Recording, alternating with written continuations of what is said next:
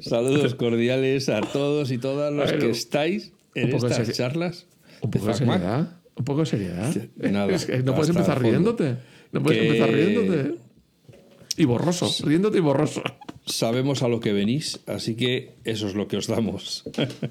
Eh, Así que, pues nada, que estamos aquí en una charla más. Eh, mi MacBook Air de Intel lo voy a decir yo para que Juan no tenga que eh, eh, ensañarse conmigo, con mis limitaciones, eh, porque no doy más de mí.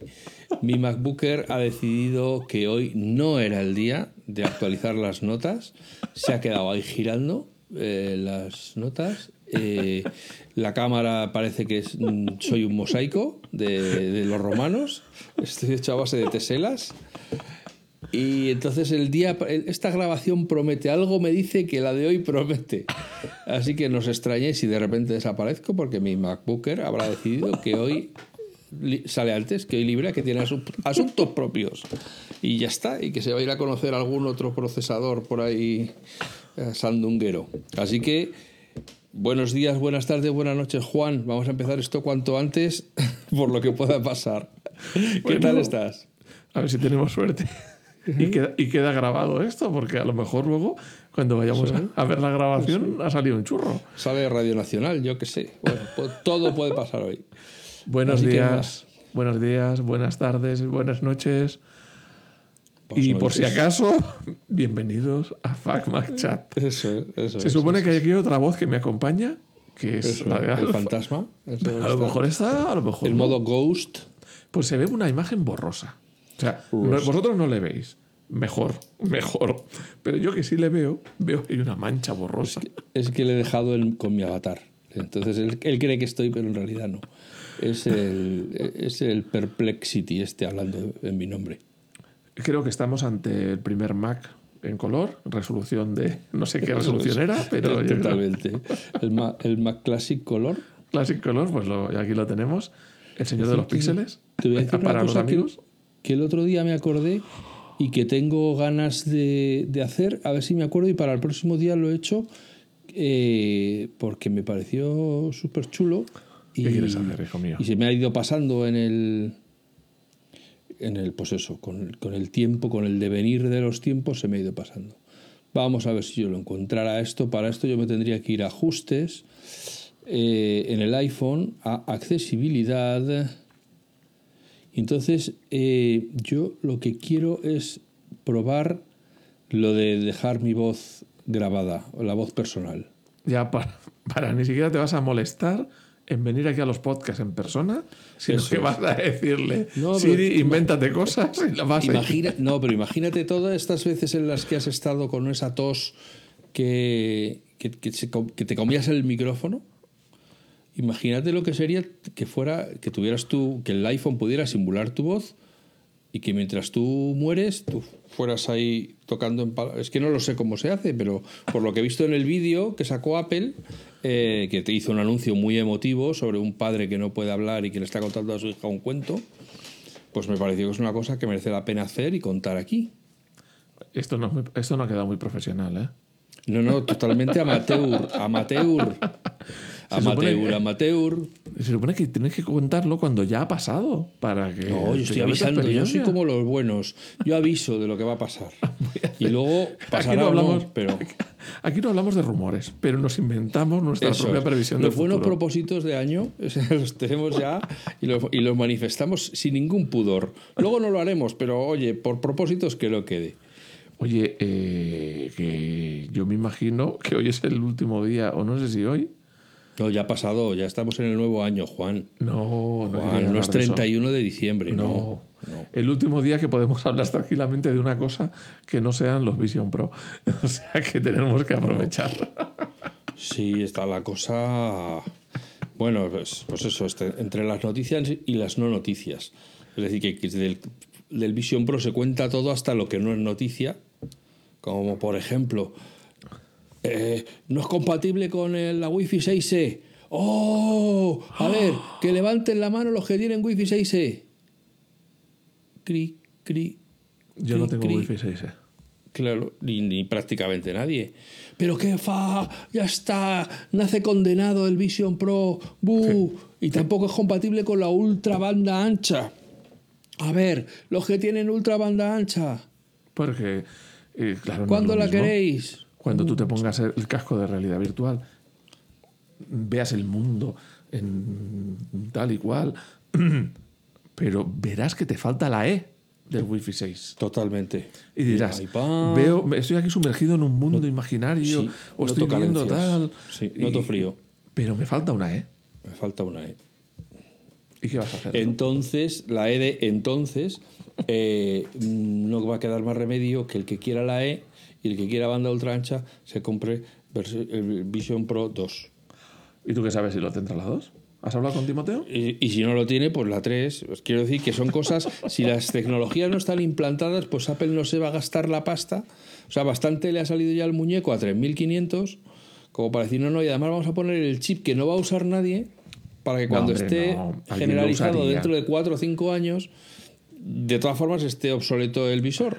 No, alguien lo usaría, alguien lo usaría. Otra cosa es que se trata de ahora ya crítica". tenemos este montado, vamos, eh, eso para el siguiente. Tira para adelante, claro. Bueno, Ya para dentro ver, de tres años cuando lo actualicemos. Entonces, pon- dicen pon- que Apple va a fabricar 80.000.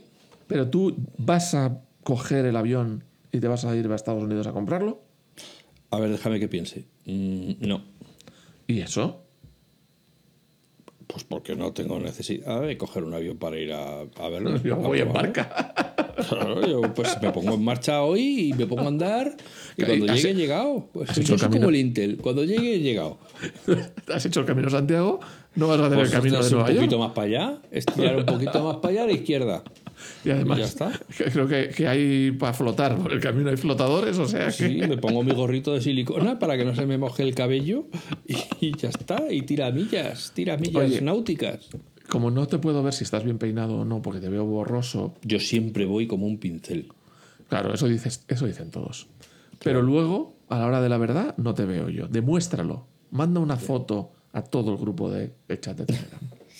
¿Te imaginas que ahora de repente sonarán todos los teléfonos de la gente? Blim, blim, blim, blim, blim, blim, blim, blim, blim. Joder, qué acojones, ¿no? Que al descargar el, el este, automáticamente se les... Como si fuera un Tim Cook con U2 y automáticamente se les descargara a todos una foto mía en su teléfono. Qué Sin pedir bonito, permiso. Qué bonito. Uf, menudas Bueno, demandas más pues no, golosas. a ver, no puedes hacer que se descargue en su carrete, pero sí puedes introducir tu foto en el canal para que todos los que estén en el canal la vean. Y descargar sobre todos allí. Madre mía, eso se ha quedado súper porno, ¿eh? O sea, es... Oye, oye, oye, se me- estábamos hablando de tecnología, un chat para todas las edades y toda la familia. No, pórtate bien. es Hombre, verdad, no, puedo, no puedo decir porno. Ha quedado súper guarro, ¿eh? Sí. Bueno, oye, vamos a ver tu, tu pixelación. Vamos a ver. Mi, mosaico, mi tesela. Uno podría pensar, ¿es la conexión de Alf suficientemente buena? Pues vamos a ver dos maneras. De eh, saber. two, two maneras. Two, two ways, ¿sí? No, maneras, como si fuera Doña Croqueta. Para la gente. Hay que empezar a recuperar el acento de Trump, que parece que vuelve con fuerza. Oye, queda muy viejuno con lo de Doña Croqueta, la mitad no se habrán enterado. Bueno, No la mitad, sabrán, la no mayoría. que son las cosas de Juan. Bueno, pues Bueno, bueno, pues uno es si estás por cable. será una tía y otro, que tiene ahí en el pueblo. a ver, uno si vamos por cable y otro si vamos por wifi. Vamos a ver cómo comprobamos la velocidad a la que está conectado nuestro ordenador con el router. No la velocidad con la que está el router con internet. Con Eso es la otra cosa. Sino la velocidad que está nuestro ordenador con el router. Bueno, pues lo primero que tienes que ir es a ajustes del sistema. Dentro de ajustes de sistemas pondrá red. Y ahí tiene que aparecer un dispositivo, un adaptador, que tiene un dibujito que son como los ángulos de menor que y mayor que, y entre medio tres puntitos. Esa es la conexión cableada. Ahí aparecerá el nombre de vuestra tarjeta. Si estáis utilizando un adaptador externo que no es de Apple, pues aparecerá un nombre guarro porque la mayoría de fabricantes no se preocupan en hacer unas cosas bien cuidaditas. No pondrá mm, Wi-Fi, ni cable Ethernet, ni nada de eso. Pondrá un nombre guarro, ¿vale? Sí, el y nombre pondrá de, de producción XS 14 millones 25 mil Pues eso. Y hay una bolita de color verde que pone conectado o inactivo si no estás conectado. Entonces, ¿Vale? tú, tú dices, ¿dónde está la bolita? Chu, chu, chu, Bueno, pues vuestra si estáis conectados por cable, ese simbolito con ese nombre raro, mm, si estáis usando un adaptador de terceros, eh, aparecerá con la bolita verde. Entonces, dais encima y aparecerán un montón de detalles de vuestra dirección IP, bla, bla, bla, cosas técnicas, ¿vale? Arriba a la derecha aparece detalles. Si entráis en detalles, aparece otro montón de información. Bueno, pues abajo a la izquierda, que tenéis varias opciones, tenéis hardware. Si pulsáis en hardware, veréis que dice velocidad, la tercera de la lista, velocidad. Pone 1000 base T. Bueno, 1000 base T estoy conectado yo porque estoy conectado a través de un cable de red de 1 gigabit o 1000 megabits por segundo. ¿Lo has encontrado, Alf? Estoy en ello, pero tú sigue, tú sigue. Ah, bueno, a ver, señores, os recuerdo que Alf tiene Intel y cuando acabemos el programa habrá llegado. Eso es.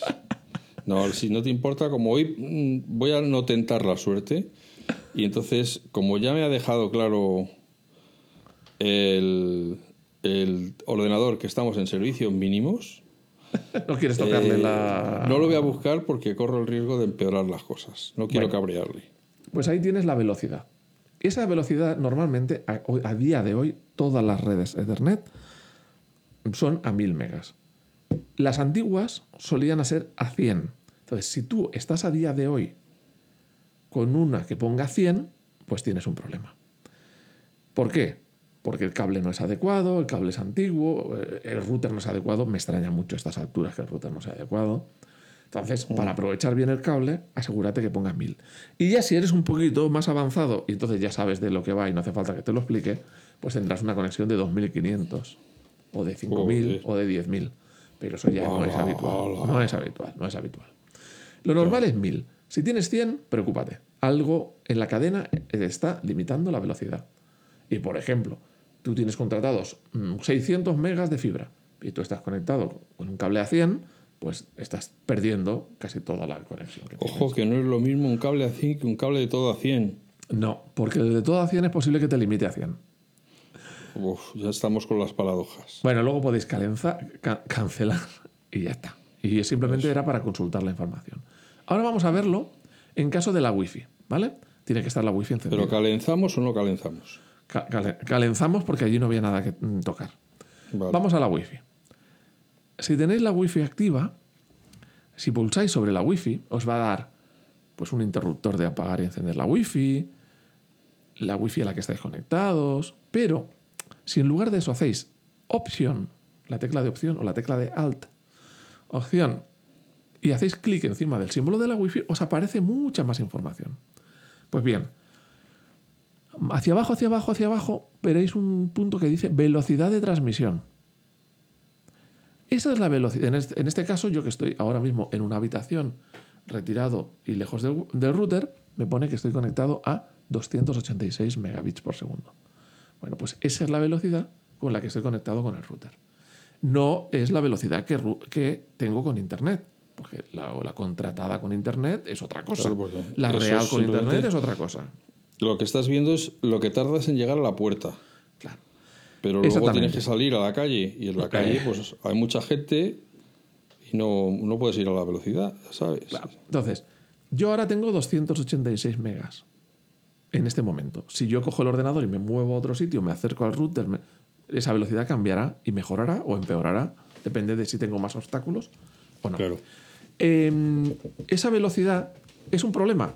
Pues si yo tengo contratados 100 megas con mi operador y me estoy conectando al router a 280 megas, pues no, no, me, no está suponiendo ningún problema ni ninguna limitación para mi conexión a Internet. Voy sobrado. Si yo tuviese 1000 megas contratados O Internet, sea, le quiere decir, no llames al operador para quejarte de que vas mucho más rápido de lo que has contratado.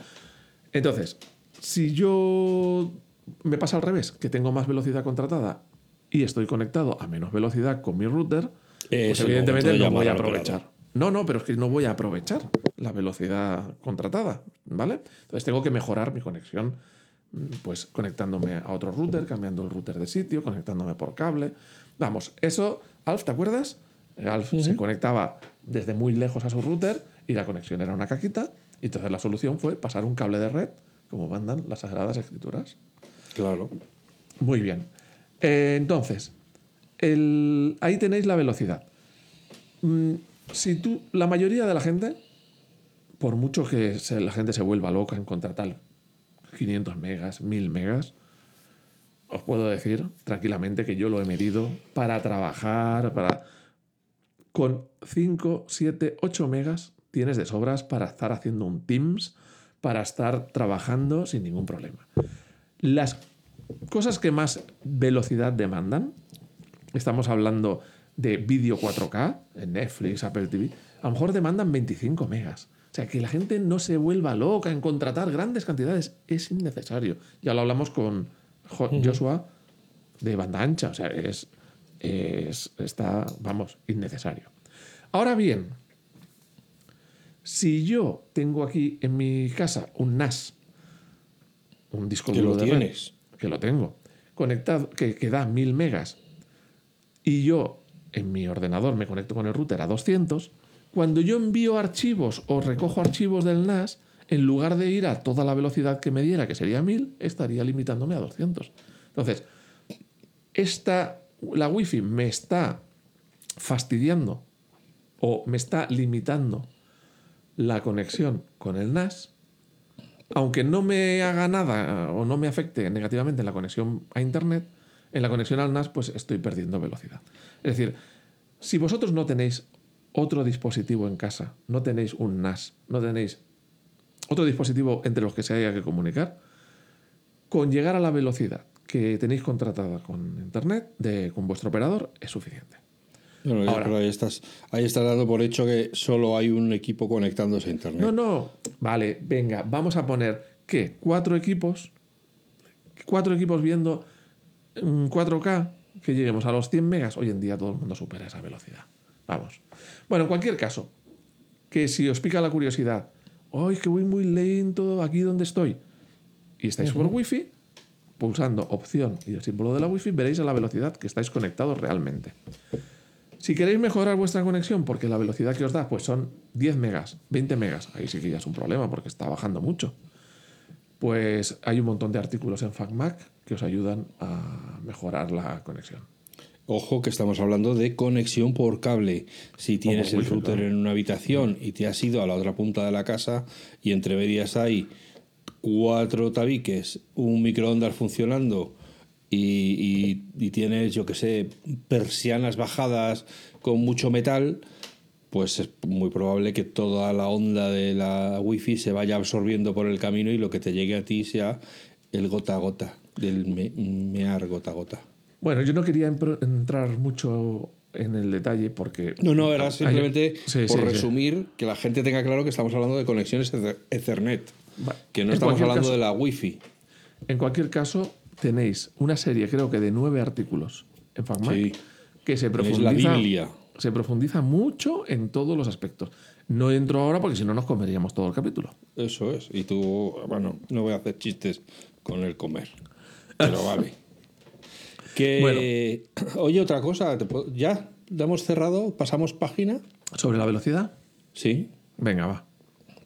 Bueno, pues es que tengo una anécdota, una situación eh, de la cual seguro que nuestros oyentes tienen muchísima más experiencia que yo y es muy probable que nos puedan dar explicación. Eh, este, esta semana en la oficina una persona que estaba usando un PC se le acababa el renting y se ha comprado un MacBook Air, aprovechando que tenían la oferta de que estaba a 999 euros. Un MacBook Air Y en, y en de- Apple, de- de un M1 M1, o M2. MacBook Air M1, que en Apple lo siguen vendiendo por 1200, vaya cuajo, eh, 1200 y pico, y en las otras cadenas de, de grandes electrodomésticos, pues lo puedes encontrar por 999. Vale, pues se lo compra convencida de que eso va a ser pues eso, lo que todo el mundo piensa, que va a pasar de las sombras al paraíso, Hombre. del infierno al cielo. Hombre, algo va a pasar, evidentemente. Claro, pero ¿qué ocurre? Que eh, bajamos la utilidad de migración de PC a Mac desde la página web de Apple. Que yo no sabía- Apple.com no barra que eso existía. migrate guion medio tu to guion medio Mac. Cuenta, cuenta eso, cuenta eso, que yo no sabía ni que existía esa aplicación. Cuenta para qué sirve. Bueno, pues igual que cuando tú te vas de Mac a Mac, hay un asistente de migración que viene eh, instalado, ya digamos, ya que viene en el propio sistema operativo para que tú puedas mu- mudar tus datos de un ordenador a otro de manera limpia, pues hay lo mismo para todos los pobrecillos que ven la luz y deciden pasarse al Mac. desde A ver, un momento, para que los, los, los que nos están oyendo, esto se trata de, tengo un ordenador viejo con toda la información, tengo un ordenador nuevo que está vacío y me lo ponen fácil porque un programita se encarga de llevarlo todo del viejo al nuevo. Correcto. Qué, cómodo, qué cómodo. Pero Claro. yo soy de la antigua escuela y lo, y lo movía yo todo a mano. Pero claro, habrá mucha gente que esa parte no le interesa. Bueno, pues esta persona, como buena usuaria de PC, pues no tiene, va- valga la redundancia, no tiene usuario ni tiene nada, ella abre su ordenador y se pone ahí a copiarlo todo en C y tal, tal. No, no Pues guarda la información en su usuario. Nada, tiene aquello. El, Oño de la el Bernardez. escritorio parecía un campo boniato, o sea, todo regado con iconos, allí floreciendo, alias, te- bueno, tenía... de- Luego dicen, no, es que, es que tardo mucho. en- Joder, claro, pues es que en encontrar las cosas. Y luego, bueno, si tienes que usar las búsquedas de Windows, ya te puede dar un parraque. O Por sea, eso lo tiene. Escucha, por eso lo tiene a todo. a- a- Todo en el escritorio, porque es la única manera por- que tiene de saber que está. Claro, por, por memoria gráfica. De decir, Por aquí memoria estaba, visual, aquí- claro, sí. No, no, y luego me imagino que también tiene su parte lúdica, de decir, ay, no lo encuentro, ¿estará a lo mejor debajo de otro icono? Porque ya he llenado toda la pantalla, así que a lo mejor se han empezado a poner uno debajo de otro. Venga, muevo un... Uy, aquí Pero, no está. pero lo mueve o lo levanta así con los dedos. ¿sí? Yo creo que te puedes esperar cualquier cosa. En fin, además es, es estas personas eh, que le dices, ¿has probado alguna vez la papelera a borrar archivos?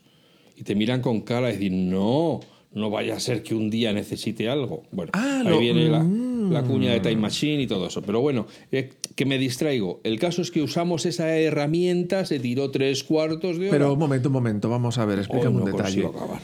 ¿Tú le enseñaste la herramienta? Yo se la enseñé entera. ¿Y a ella le gustó cuando la vio?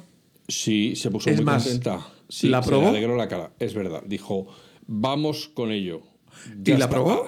Haz lo que sabes. Sí, sí, sí, sí, sí. La estuvo Y usando. lo más fondo. importante. Tres cuartos de hora la estuvo usando. ¿Quedó satisfecha con la herramienta? Ahí me tengo que referir al MacBook eh, como si fuera un Intel. Quedó un poquito eh, así eh, en interruptus. Que no, no quedó satisfecha, no. Eso, Ay, las cosas de las primeras veces, chicos. Las primeras veces nunca son como te lo imaginas.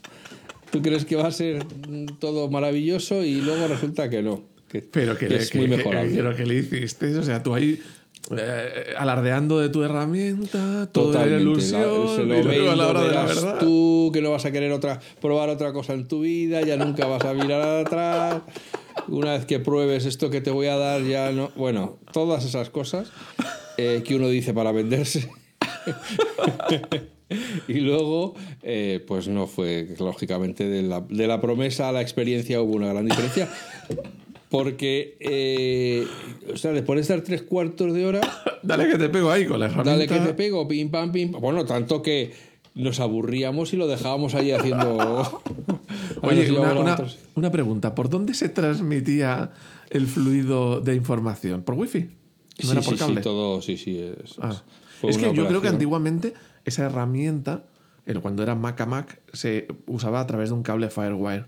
Claro, Sí, ahí pero ahora iría que a toda hostia. Incluso de Mac a Mac ahora ya también es vía Wi-Fi. Bueno, claro, es si tienes un ordenador con 250 gigas de contenidos que tienes que transferir, es mejor que lo conectes por un cable. Niños, si vais a hacer esto, podéis hacerlo conectando los dos ordenadores por cable, ya sea por cable de red al mismo router o por cable entre ellos, siempre va a ser mucho más rápido que por wifi. Y no vais a estar tres cuartos de hora, dale que te pego, que luego pasa lo que pasa. A ver, cuéntanos, cuéntanos. Después de esperar tres cuartos de hora, esperas quedarte ancho y satisfecho y te quedas como, uff, es que no me quedan ni ganas de repetir, fíjate. bueno, pues el caso es que esta mujer tenía, como te digo, el, el escritorio como un campo allí de boniatos o de zanahorias, todo regado. Y, y cuando acabó de la herramienta esta de, de migrar presuntamente todo, pues no había nada. En el escritorio suyo estaba todo limpísimo.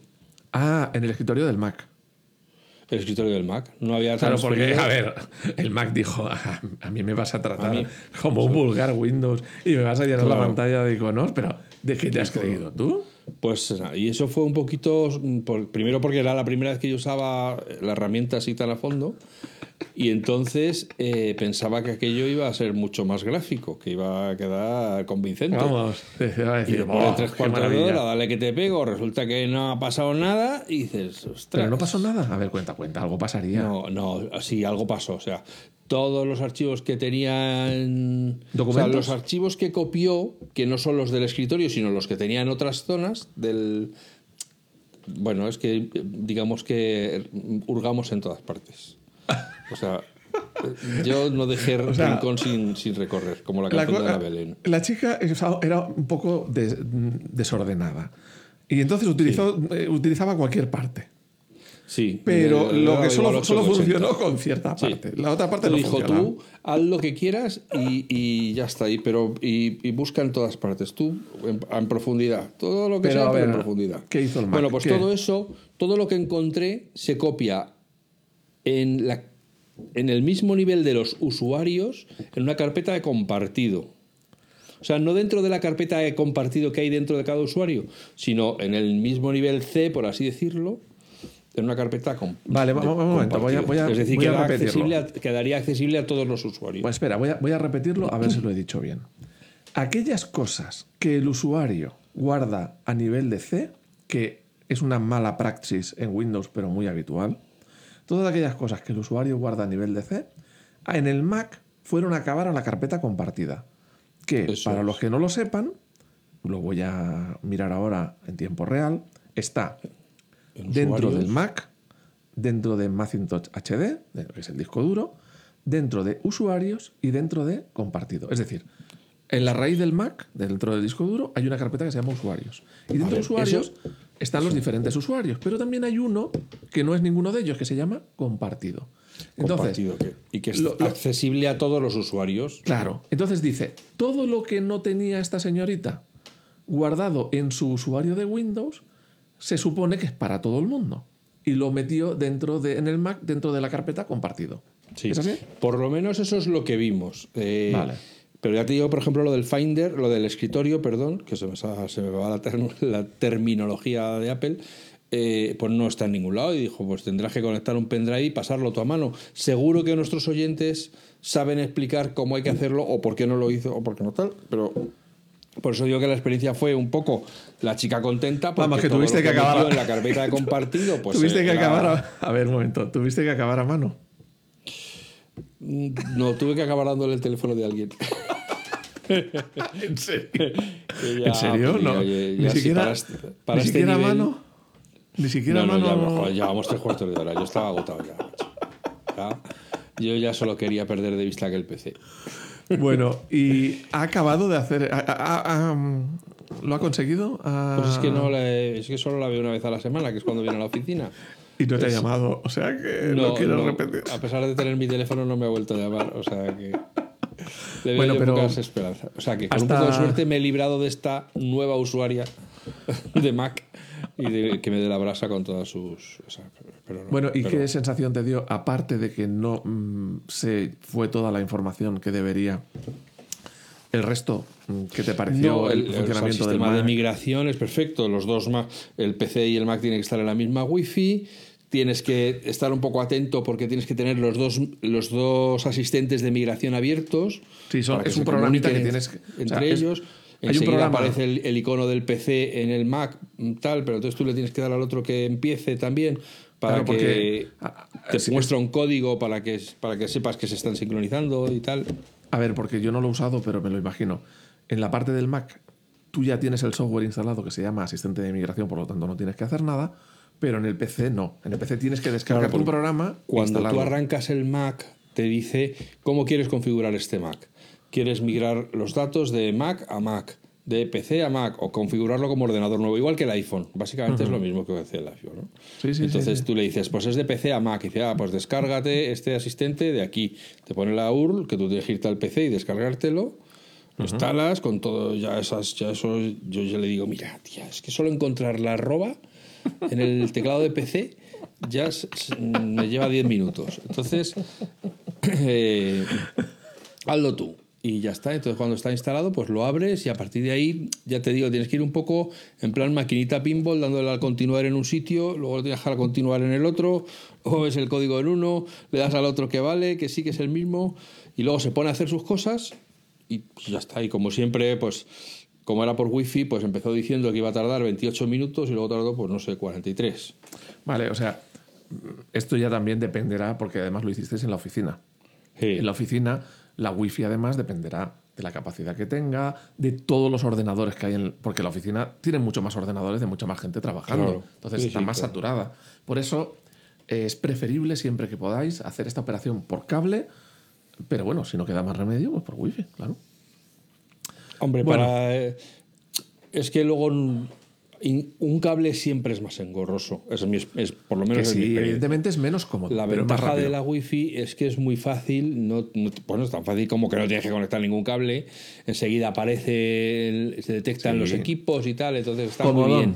Eres un comodón. Comodón, sobre todo que con un usuario nuevo que está estrenando su Mac, no quiero coger un cable que no vea el PC, uy, ¿qué le pasa? ¿Por qué no se lo ve? Tal, uy, pues no tengo el cable, pues espérate que lo busquemos. Sabes que hay Claro, muchas otras Pero- derivadas que pueden aparecer de ahí, otras variantes que hacen que el otro empiece a sentir inseguridad de si se ha, si ha hecho bien en cambiarse o no Pero con lo escucha, malo conocido ¿no? que tenía. Pero el lo que, lo que has conseguido es quedar en evidencia porque tú te esperabas que ibas a aguantar todo el embate Hasta el final, y no, sí, y no no. has aguantado porque dices No, no, no, pude, no pude rematar la falla, ya no lo tengo tienes que una edad para eso.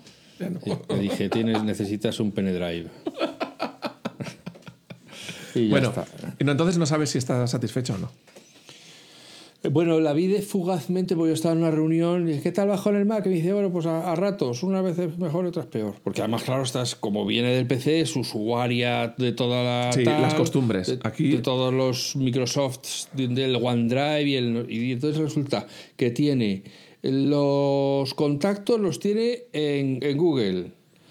Eh, pero el correo electrónico lo tiene en Outlook y tal. Y joder, pero ¿cómo os gusta regalarle a la gente vuestros datos? Sí, la, verdad, la verdad es que Hostia. es más duro eh, lidiar con las costumbres eh, mm, y sobre todo cuando son malas costumbres que aprender de cero. Porque, ya te digo, eh, yo las experiencias también que he tenido, lo más duro es mm, quitarle a alguien la costumbre de intentar hacer lo mismo que hacía en el otro lado. Eh, es más duro eso, digamos, el desaprender que el aprender. Pero bueno, oye, Sí, bueno, pues es eso. Entonces, poco a poco es ir metiendo por, por la ley. de- O sea, no es porque yo quiera que solo use Apple, que a mí me la trae al pairo, que use lo que le dé la gana. El problema es que es engorroso para ella. Bueno, además, esta persona tiene, tenía una, una cuenta para iCloud y luego otra cuenta para el App Store. O sea, es que es, que es todo decir, Es pero que- es que sí, todo sí, mal. sí, es que todo eso- mal. Mira que es difícil. Bueno, pues nada, pues los contactos por un lado. Entonces, claro, al final, ¿qué le ocurre? Que para poder tenerlo todo reunido, tendría que usar tres migradores.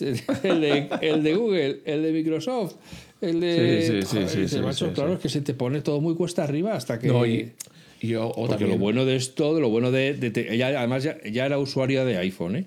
O sea, que quiero decir que lo bueno de esto es que todo funciona a la vez, que pones Sí. un contacto en el, en el iPhone y, y cuando llegas al Mac lo tienes.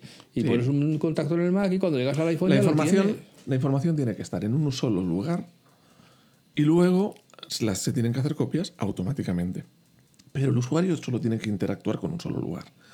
Em, yo también estoy viviendo una experiencia similar con otra persona del trabajo, pero en este caso, esta persona es una persona que se había dedicado toda la vida a. Toda la vida había uti- utilizado el ordenador que le había dado trabajo y nunca se había comprado uno. Pero bueno, es de esto de que iba guardando toda la información de toda su vida en el ordenador del trabajo. Pero ya no es porque sea el ordenador del trabajo, es que si ese ordenador se estropea y siendo un PC tiene todos los números, pierde todo. Y si ese ordenador se le cae al suelo, lo pierde todo. Entonces, no puedes tener la información así. Pero lo ideal sería un NAS en la nube y tal. Pero esta persona no quería y bueno, y tecnológicamente muy poquito. Entonces, bueno, como un mínimo, un disco duro. Entonces, se compra un disco duro SSD. ¿Por qué SSD? Pues, pues para ir mucho más rápido y que pese menos y que no necesite, sobre todo, importante, un disco duro que no necesite alimentación eléctrica, porque entonces ya se convierte en un coñazo multiplicado. Y pues le expliqué un poquito cómo ir pasándose las cosas al- a ese disco duro externo. Sigue siendo eh, una locura lo que está haciendo. ¿Por qué? Porque si ese disco duro externo se estropea, se borra, cualquier cosa lo ha perdido todo. Pero bueno, el caso es que esa persona en el trabajo le dicen, se acabó ese ordenador, hay que cambiarlo por otro. Y, ahí- no nos dan la opción, tiene que ser PC a PC. Entonces, claro, esa persona tiene cosas personales en el PC. Y ya no solo personales, archivos de mails de low look, del puñeteros PSTs dentro del, del- del disco duro. Y la empresa no se, no se hace cargo de lo que guardes en tu ordenador. La empresa dice, tu formación tiene que ir a OneDrive o al SharePoint, los SharePoint corporativos, no en el ordenador. Total, esta persona me pide ayuda compartiendo pantalla, porque yo no estaba en la misma oficina, enchufa su disco duro y claro, hay que copiar. ¿Y qué hay que copiar? Porque resulta que ya hizo esa copia hace un tiempo, pero claro, si ha actualizado datos en el PC y en el disco duro no, la información que está en el disco duro no está actualizada con respecto al PC. Y hay como 30 o 50 carpetas distintas de diferentes sitios del ordenador. Claro, o sea, la posibilidad de que pierda información es altísima. ¿Por qué? Porque, ¿qué haces? ¿Lo vuelves a copiar todo? ¿Pero qué haces? ¿Borras el disco duro externo? A lo mejor ya hay cosas que no tienes en el PC. No, yo Si no en lo ese copias- caso suelo recomendar comprar un nuevo disco duro. Claro, si no lo copias, pero claro, ese problema vas metiendo discos duros, lo que vas haciendo es incrementar el problema, porque ahora tienes información dispersada en diferentes sitios, con diferentes versiones. O sea, eso es una locura. Sí. Eso es una locura, pero ya no estamos hablando del entorno Mac, estamos hablando en cualquier entorno. Sí, sí, sí. Es- sí. Entonces, eso es una, una barbaridad. Te puedo contar el caso más dramático que yo he oído nunca, Cuenta, cuenta. que no sé además, claro, me lo cuenta, esto le ha pasado a otro compañero del trabajo. Y lo, lo cuenta así, no sé si será tan así o simplemente lo, digamos que se está quitando el de la ecuación. Usuario de iPhone, no usuario de iCloud. O sea, no copias de seguridad automáticas.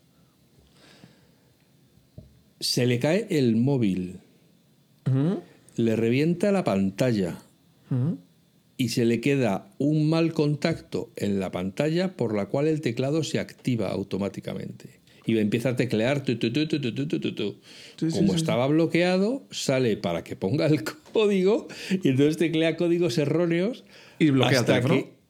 que, ¿eh? hasta que se bloquea el teléfono. Hasta que se bloquea el teléfono ah, y te voy a explicar luego otra parecida. Venga y entonces a mí me dice que llega un momento en que Apple si superas todos los tiempos, ¿Intentos? estos ya sabes que cuando pasas distintos bloqueos, ahora tienes que esperar seis minutos, luego tienes que esperar un cuarto de hora, luego media hora, luego 12 horas, luego tal, y cuando llegas al último, Apple ya te deja el teléfono en como borrado automático para evitar que te lo. Porque da por hecho que te lo han robado. O sea, que Sí, sí, da por hecho que hay alguien- que hay alguien alguien que no es el, el dueño. ¿no? Con lo cual dice que él que no usaba iCloud, que no hacía copias de seguridad de las fotos, Lo que perdió todas las fotos, incluidas fotos que tenía con su abuela.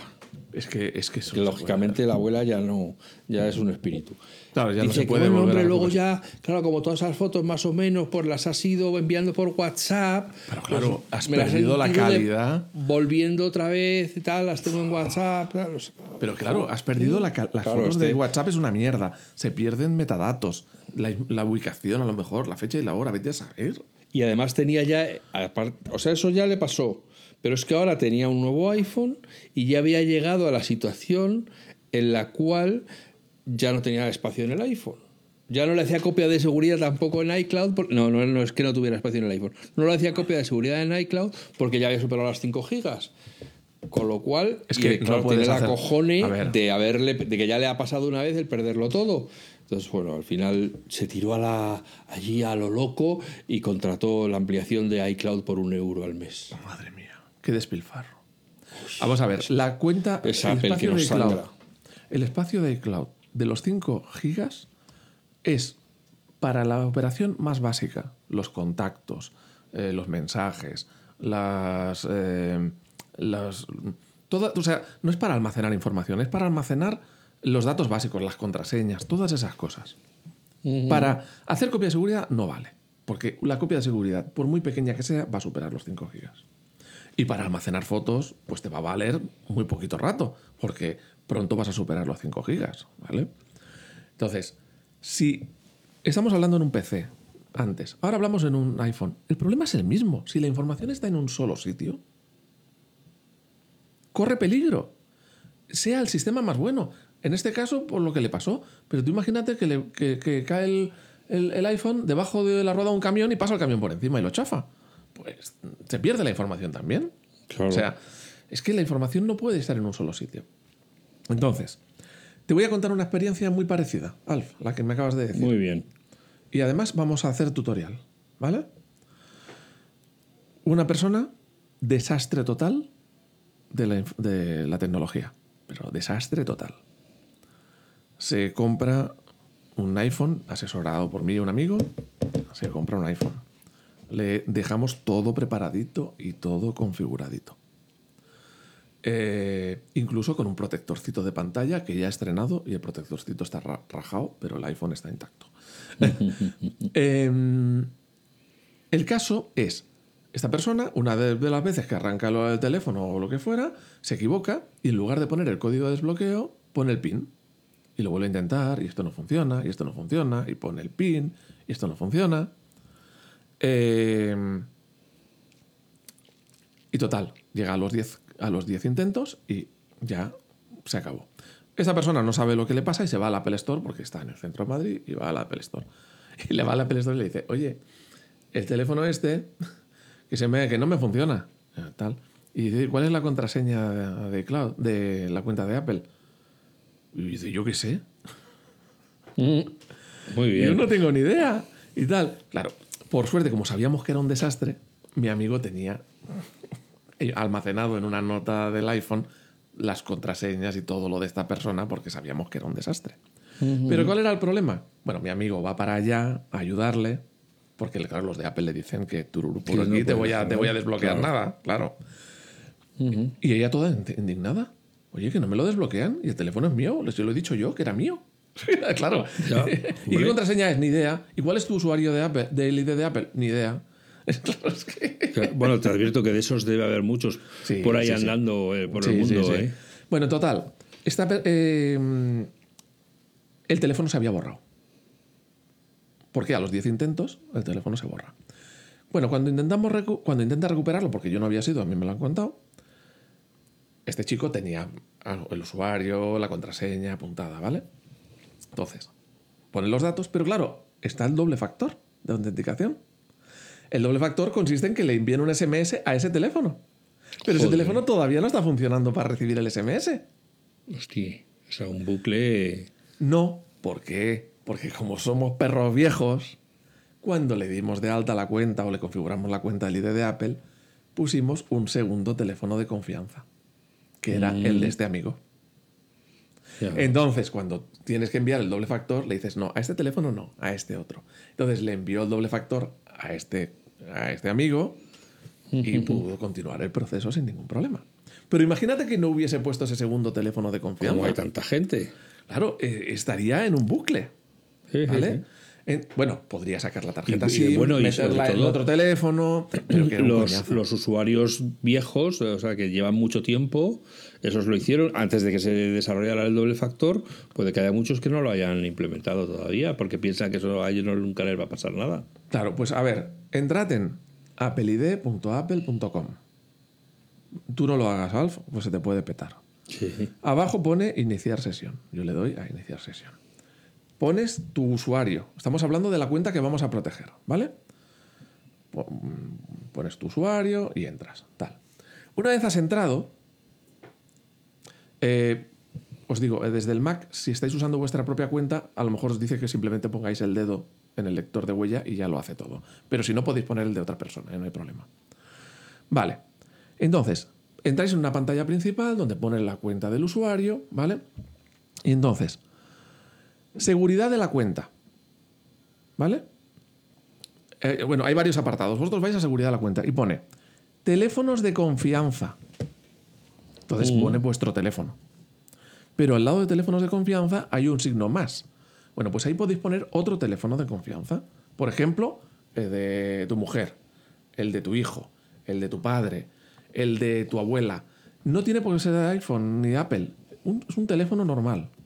Entonces, cuando tú necesites el doble factor, tú puedes pedirle que en lugar de enviártelo en un SMS a ti, se lo envíe a ese otro teléfono. Vale, para dar de alta ese otro teléfono tienes que tenerlo cerca o estar en contacto con esa persona.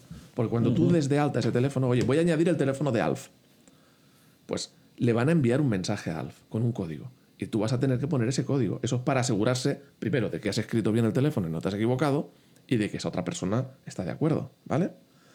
Bueno, total.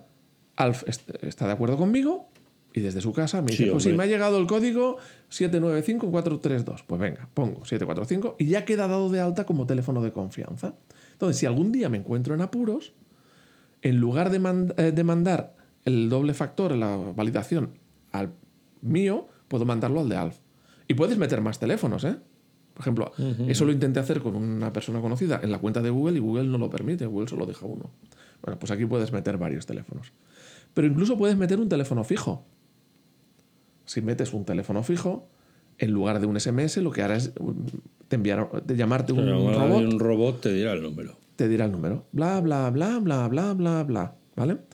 Bueno, pues yo os recomiendo encarecidamente que entréis todos en iCloud.com en vuestra cuenta y pongáis el teléfono de una persona de confianza por si os pasa algo de esto, pues podáis recuperarlo. Bueno, esta chica, como le habíamos dejado todo configurado y estaba pagando su suscripción a iCloud de un euro, tenía la cuenta de... mm, la, tenía la copia de seguridad activa en iCloud. El teléfono se borró, pero al volver a configurar el teléfono con su cuenta y todo, se recuperó la copia de seguridad y volvió a estar todo como estaba. Ya. Todo Pues qué bien, ¿no? Qué final feliz. Final feliz. E incluso Final con. Fíjate qué bonito, un iPhone con final feliz. Oye, que eso es lo que quería esta chica, ¿ves? Un MacBook con final feliz. Oye, eh, que te digo que. Que además, incluso con refuerzo de la amistad. Claro. Todo. Ah, qué Claro, bien que claro. tú estuviste ahí cuando te necesité y tal. Claro, pero hacedlo, hacedlo con... hay- Bueno, hay gente que ya tienes que decir, mira, eh, sé que para que esta persona no me dé problemas tengo que convertirme en su administrador, porque si no sé que es, una, sí que es un foco de problemas. Bueno, y también tengo otra historia parecida para contarte, en este caso, de un familiar muy cercano, ¿vale? Por lo tanto, mm, no hay, digamos, hay mucha unión. Este familiar es poco tecnológico, o más bien casi nada tecnológico, muy poquito tecnológico, y es el que tenía un Mac heredado. Típico Mac heredado. Pues ahora estaba tirando de un Mac eh, de 2007. Un MacBook de 2007. Entonces, el MacBook dejó de funcionar. Se estropeó la pantalla. El Mac, el Mac funcionaba, lo que pasa que hasta que no lo supe, porque yo no vivo cerca, hasta que no subimos, pero el Mac estaba intacto. Lo que no fu- funcionaba es la pantalla. Entonces, no vale la pena arreglar un Mac de 2007, gastarse dinero en arreglar la pantalla. Y yo sabía que siendo tan poco tecnológicos, digo, aquí lo que le hace falta, lo que le va mejor es un iPad. ¿Vale? Entonces, luego teníamos el tema. En ese Mac había almacenadas muchas fotos de, toda la- de mucho tiempo. ¿Qué hacemos con esas fotos? Eh, la opción más lógica sería las subo a iCloud. Pero esta persona es muy racana y no quiere gastarse la pasta. Y no quiere pagar la suscripción a iCloud de un euro al mes. eh, ya un tema de principios, de no pagar suscripciones. ¿Vale? Entonces dije, bueno, vamos a hacer otra cosa. Y entonces le configuré en el iPhone y en, eh, bueno, le, le hice una cuenta en mi NAS de Synology y le configuré Synology Photos en su teléfono y en su iPad. Y entonces hice la migración, no he acabado, pero la migración de todas las fotos que tenía en el viejo Mac, que eran unos veintitantos gigas, al, al NAS de Synology. De manera que ahora con la aplicación Synology Photos, las fotos nuevas que va haciendo se guardan en el NAS, pero además tiene todo el archivo de toda la vida de fotos en el NAS. Con la ventaja de que es accesible desde el iPhone, es accesible desde el iPad, como si fuera iCloud, no tiene que pagar nada y yo me preocupo de que ese NAS se haga copia de seguridad. De, de- constante, me refiero, cada ciertos días está haciendo copia de seguridad. O sea que mm, no se pierde la seguridad y digamos, tenemos un sistema ya sin ordenador, pero con las, mm, sin pagar nubes y con todas las fotos. Entonces, ¿qué estoy haciendo con las fotos? Pero eso tu Con- amigo es un mentecato porque dice, No es amigo, "No, es es que familiar". así yo no pago. Claro, lo estás No, pagando tú. No, no, no, no. Ya me he encargado yo de todo eso. A ver, yo no estoy pagando nada porque al final yo tengo. Bueno, fíjate, toda la fototeca son 20 gigas. Pero he dicho, yo no voy a meter la fototeca así a saco. Porque me parece un despilfarro. Fotos en JPEG. ¿Sabes? ¿Te acuerdas del JPEG? Esos Sí. formatos antiguos, horribles. Entonces, lo que he hecho desde la librería de fotos, porque lo que hice yo fue, me copio toda la librería de fotos a un usuario nuevo en mi Mac. Entonces, como yo no vivo allí, cuando digo ya en casa lo haré con calma. Entonces, desde la librería de fotos, exporto las fotos en formato EIC, High Efficiency Image eh, Format o algo así. Bueno, las siglas del formato de fotos que utiliza Apple, que es un formato estándar, mucho más eficiente que el JPEG y las fotos ocupan pues la mitad o menos. ¿Vale? Entonces, todas las fotos han exportado a este nuevo formato donde la calidad es la misma, pero ocupando muchísimo menos.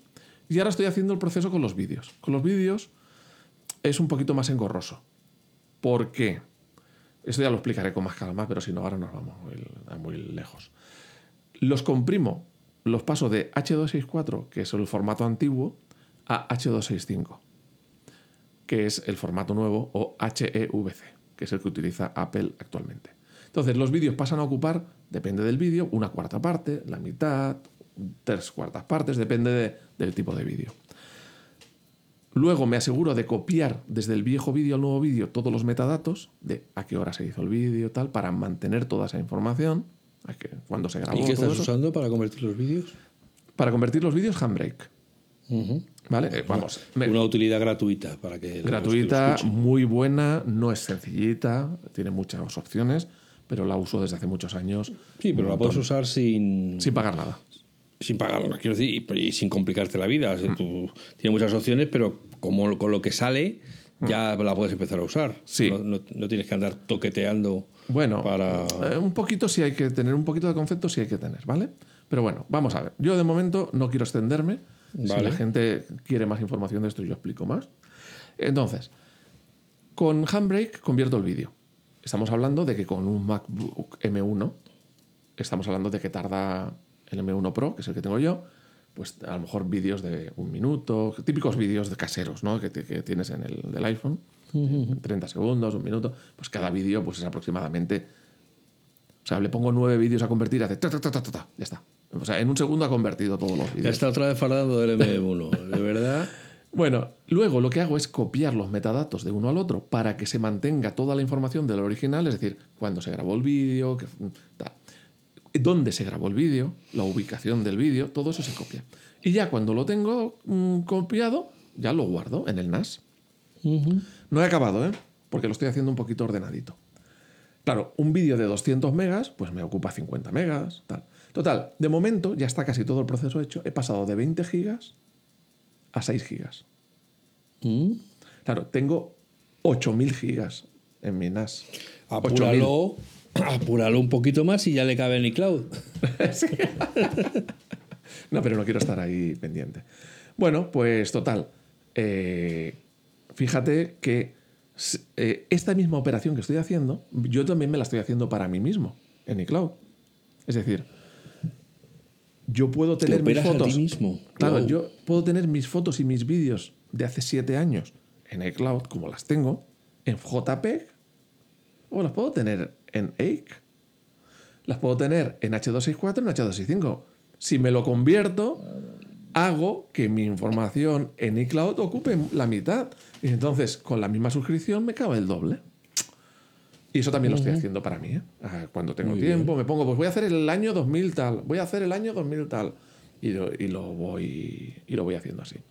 Y bueno, pues con eso, eh, vídeos y fotos eh, reconvertidas ocupando mucho menos. Pero claro, fíjate, Alf, estamos hablando de. Ya no se trata de una suscripción de 5 gigas, no se trata de una suscripción de 50 gigas. Estamos hablando de Ya. 6 gigas en un disco de 8000 gigas. Ya, que se, jiji, jaja, le entra la risa al NAS. Y, y- y- ya. Claro, el NAS, un NAS es otro mundo, es otra liga. No es eh, pago la nube, uy, si llego a, a dos teras ya me cobran no sé cuánto al mes. No, si llegas a dos teras estás haciendo el tonto usando una nube. Lo siento mucho. O sea, ya si llegas a esos niveles y pagar esas cantidades al mes, lo que tienes que hacer es aprender a usar un NAS. Y ya está, que no es tan difícil.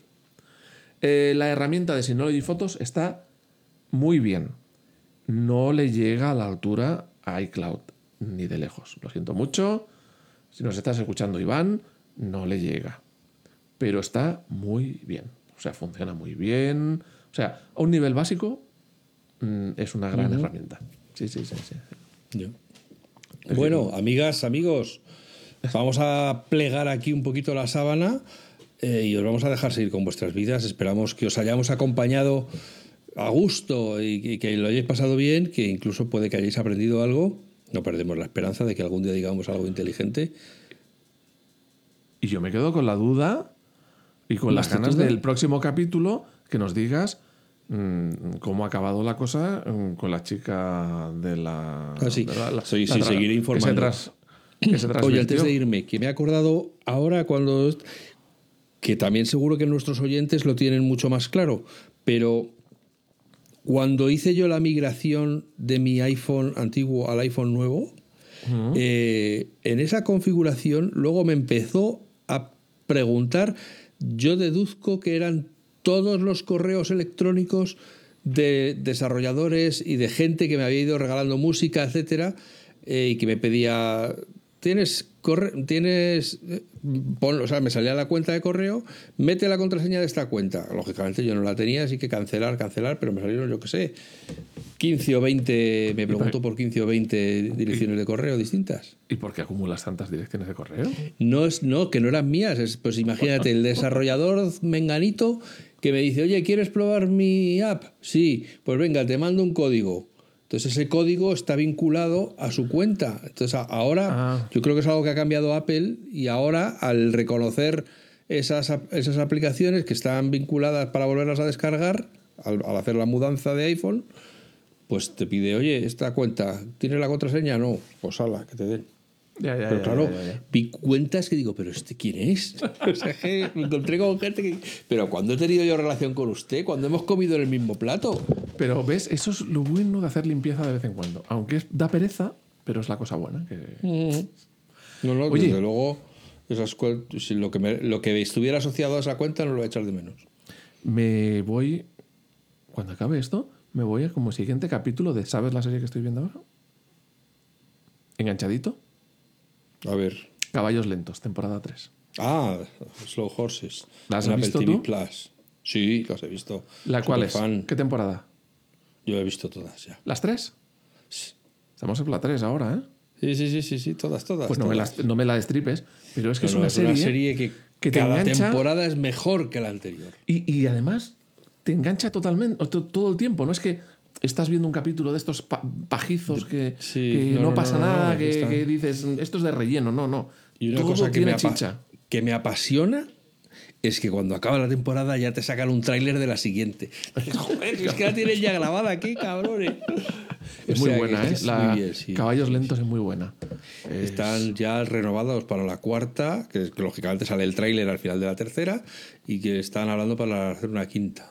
Oye, pues el que no la conozca, Caballos lentos. Muy, muy recomendable. Bueno, pues nada.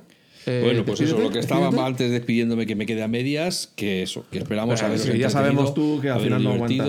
que hayáis aprendido algo. Eh, gracias por soportar a Juan, que el pobrecillo pues hace lo que puede. Eh, ya sabéis que si yo alguna vez os digo de que algo que va a durar tres cuartos de hora y os va a dejar satisfechos, no os fiéis, Porque que luego no miento más que hablo. que es todo mucha boquilla, luego mucho, mucho Escucha. pico y poca pala. Ya les prometías que estos capítulos iban a durar media hora y les iban a dejar Ya, ya satisfechos. desde los orígenes. Y mira que aguantas ahí más y más, pero siguen sin quedarse satisfechos. Nada, nada, nada. Madre mía. Bueno, oye, que os vengáis al canal de Telegram, que allí hablamos de todo. Mm, y Mucho. Mac, mucha tecnología. Y Pero también hay, nos- tenemos nuestros momentos también. Y hablamos de más, no de Mac, de más. Todo, sobre todo eso siempre, y sin parar. Ale, que seáis felices, que seáis buenas personas. Y la semana que viene, otra ración. Gracias. Hala, venga, pasadlo bien.